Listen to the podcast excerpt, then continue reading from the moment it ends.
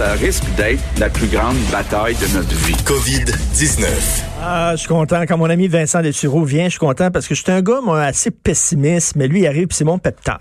c'est mon pep talk du jour parce qu'il arrive seulement avec des bonnes nouvelles. D'ailleurs, on a un nouveau thème pour lui. Oh, Parle donc, ouais? Achille. OK. Madame la marquise, cela n'est rien, tout va très bien. Tout va très bien. Oui, euh, je- oui. je- Hein? je- mais j'essaie de fouiller, Richard, pour te trouver des, euh, des bonnes petits nouvelles? bonbons à travers les nouvelles. Ce sera pas aujourd'hui. Ben, peut-être, mais c'est mince, c'est mince. Alors, on commence, bien sûr, avec euh, M. Rosenberg, là, qui est aux soins intensifs. Oui, c'est une nouvelle qui, euh, et je vous la rappelle, parce que à mon avis, c'est ce qui va faire le plus jaser peut-être aujourd'hui euh, au Québec. Michael Rosenberg, un des hommes les plus riches au, en fait, du, au Canada, euh, milliardaire qui est atteint de la COVID-19. C'est ce que ses poches ont indiqué à notre collègue Félix Séguin. Donc, lui se retrouve présentement aux soins intensifs à l'hôpital général juif, donc qui reçoit aussi les- l'hôpital central pour les, les, les patients atteints de la COVID-19, sous sédation et intubés. Là. Donc, on parle vraiment d'une situation euh, difficile. Lui fait partie de ceux qui ont participé à ce fameux mariage là, Le 16 tristement mars. célèbre le 16 mars à l'hôtel Crown Plaza à Montréal, où on n'avait clairement pas respecté les règles de distanciation sociale. On avait des invités qui, avaient, qui venaient de New York. Euh, vous vous souvenez, là, euh, pour, parce que il y a tellement de choses qui se sont passées depuis le début du mois de mars. Là. Le 16 mars, on était où? Là? Donc, quatre jours après le 12, où on avait annoncé la fin des rassemblements de plus de 250 personnes. Ça, c'était le 12. Le 15, on avait dit euh, fermeture des lieux de rassemblement comme les bars, les cinémas, salles de spectacle, les bibliothèques. On pouvait aller dans les restaurants, là, mais c'était une table sur deux. Ça n'a pas duré très longtemps. Euh, on, François Legault avait dit on doit sortir seulement pour aller acheter du pain, aller à la pharmacie, se faire soigner, faire une marche ou aller aider des personnes de clair, 70 là, ans. c'était clair. Oui, c'était clair. Il y a des récalcitrants comme ça qui disent vos consignes, je m'en fous. Vos règles de sécurité, je m'en fous.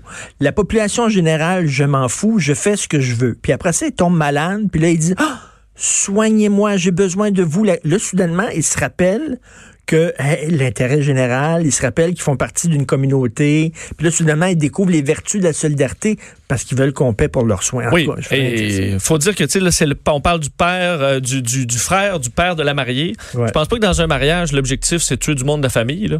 Alors on peut reporter les cérémonies. Là, je pense Oui. qu'on en est là. On aurait dû faire ce choix-là et je pense qu'on doit le regretter amèrement chez les Rosenberg. On va surveiller son état de santé évidemment. Écoute, on a dépassé le nombre du million de personnes infectées dans le monde. Oui, et euh, ce qui aussi, c'est vraiment, euh, en fait, ce qui grimpe en flèche, c'est le nombre de morts dans les euh, derniers jours. Il y a deux ou trois jours, on était à 3000 morts par jour, on est passé à 4, à 5, on est plus autour de 6. Là. Alors, c'est vraiment une hausse. C'est ce qui inquiétait l'OMS dans les derniers jours. C'est que là, on, ça tue beaucoup de gens. Euh, hier, aux États-Unis, il faut dire que les États-Unis prennent de plus en plus leur part de, ce, triste chiffre. Hier, presque 30 000 cas d'ajoutés. Honnêtement, c'est une hausse qui est vertigineuse. Là. Presque 1000 morts encore euh, hier. Donc là, on est à 1000 décès par jour, plus de 30 000 cas. On dit que dans les hôpitaux new-yorkais, on ajoutait 1000 patients hospitalisés par jour sur Par un réseau jour. qui est déjà surchargé. Hier, c'était 1150 patients hospitalisés. mais ça va péter aux frettes. Ben oui, c'est ce que euh, on, on- on explique depuis quelques jours. Dans peut-être les meilleures nouvelles euh, concernant l'international, euh, on dit qu'en Allemagne, cette distanciation sociale, les règles de confinement, ça semble faire aplatir la courbe. Eux en sont là. On souhaite que l'Espagne, soit ça fait deux jours que ça même si les chiffres font peur encore, là, que ça semble peut-être se diriger vers un plateau tout comme l'Italie. Euh, te dire qu'à Londres, entre autres, on vient d'ouvrir, ça montre quand même là, les, les centres de conférences de Londres, ça roulait sur l'or, tout ça. Maintenant, c'est un hôpital de campagne euh, gigantesque, le fait par les militaires en dedans de 10 jours. 500 lits, ça pourrait atteindre 4000 lits. C'est 10 l'équivalent de 10 hôpitaux dans le centre des congrès euh, de Londres pour Ouais. accueillir le plus de patients possible. Alors qu'Angela Merkel, qui est en quarantaine, elle, euh, est, euh, est sortie de sa quarantaine, ce qui me fait quand même penser à Justin Trudeau, parce qu'Angela Merkel, elle a attendu 14 jours, puis là, elle va re- de retour Justin, avec il son est staff. encore terré? Ben, Justin, il est à la maison il, y a, il y a quelque chose qui ça, ça tient pas de bout. Ma théorie, Ça Richard, tient pas de et ma théorie, Là, il veut attirer la sympathie du public. ben, je pense, est-ce que ça attire la quelconque Je sais sympathie? pas, mais pourquoi il reste Mais chez eux? est-ce que ça peut être la, la gang en dessous, les Christophe Freeland, euh, Madame Tam, Dr Tam et tout ça? Est-ce qu'ils n'ont pas dit, est-ce qu'ils n'ont pas suggéré, j'imagine Madame Tam dire, ben Justin, pour être vraiment sûr, là, pourrais-tu rester une petite semaine de plus juste pour être vraiment sûr, donner l'exemple? ça se peut-tu qu'en dessous, on ait le goût que Justin, Justin, Trudeau reste porte-parole et... euh, Ben, Parce qu'en dessous, l'équipe, on les voit quand on voit les points de presse qu'on diffuse moins, évidemment, parce qu'on privilégie le premier ministre. là. Mais l'équipe en dessous, au Canada, est pas, euh, c'est c'est pas des pieds de céleri. Et eux ont l'air à faire le travail. là. Alors, est-ce que eux, finalement, se, sont, sont organisés entre eux, puis on informe le premier ministre qui fait son point de presse? Oh, je comprends ce que tu, dis. comprends? Attends une minute, tu commences d'allumer, là, en disant t'es peut-être pas le meilleur porte-parole au monde. La machine continue, là. Oui. La machine, elle marche, puis tout le monde le dit. Je parle régulièrement à Emmanuel Latraverse.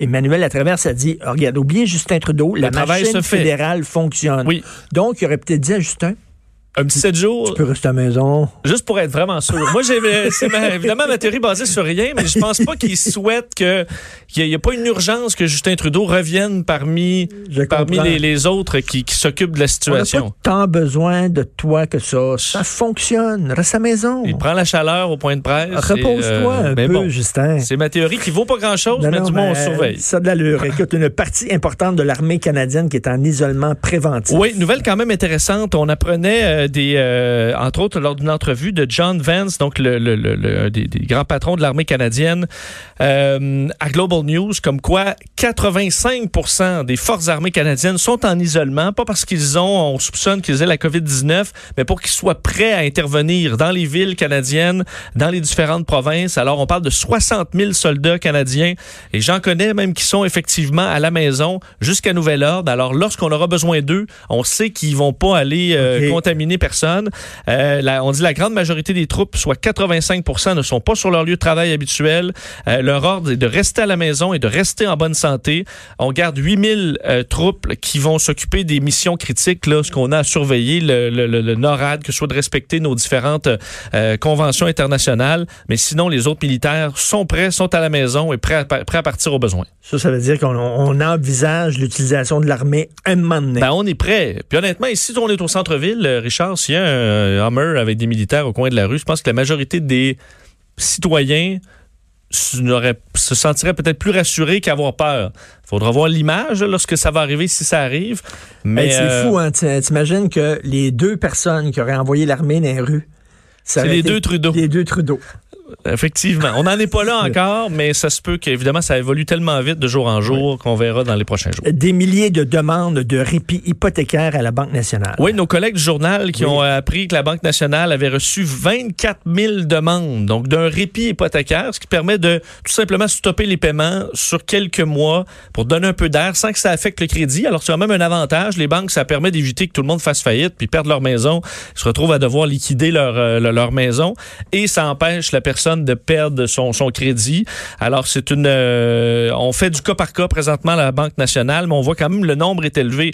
Euh, Desjardins, on apprenait que c'était 10 000 demandes là, de- il y a quelques jours à peine. Donc, au total, ça ferait 200 000 demandes au pays de report d'hypothèque parce que les gens ne peuvent tout simplement pas payer leur, leur hypothèque. Alors, vous pouvez faire ce genre d'appel-là. Euh, Est-ce qu'on vous répond toujours avec le même, disons, la même souplesse? Ça dépend là, de, où du, vous c'est du êtes. cas par cas. C'est du cas par là. cas. On sait que les banques, il y a eu beaucoup de pression qu'ils fassent leur part.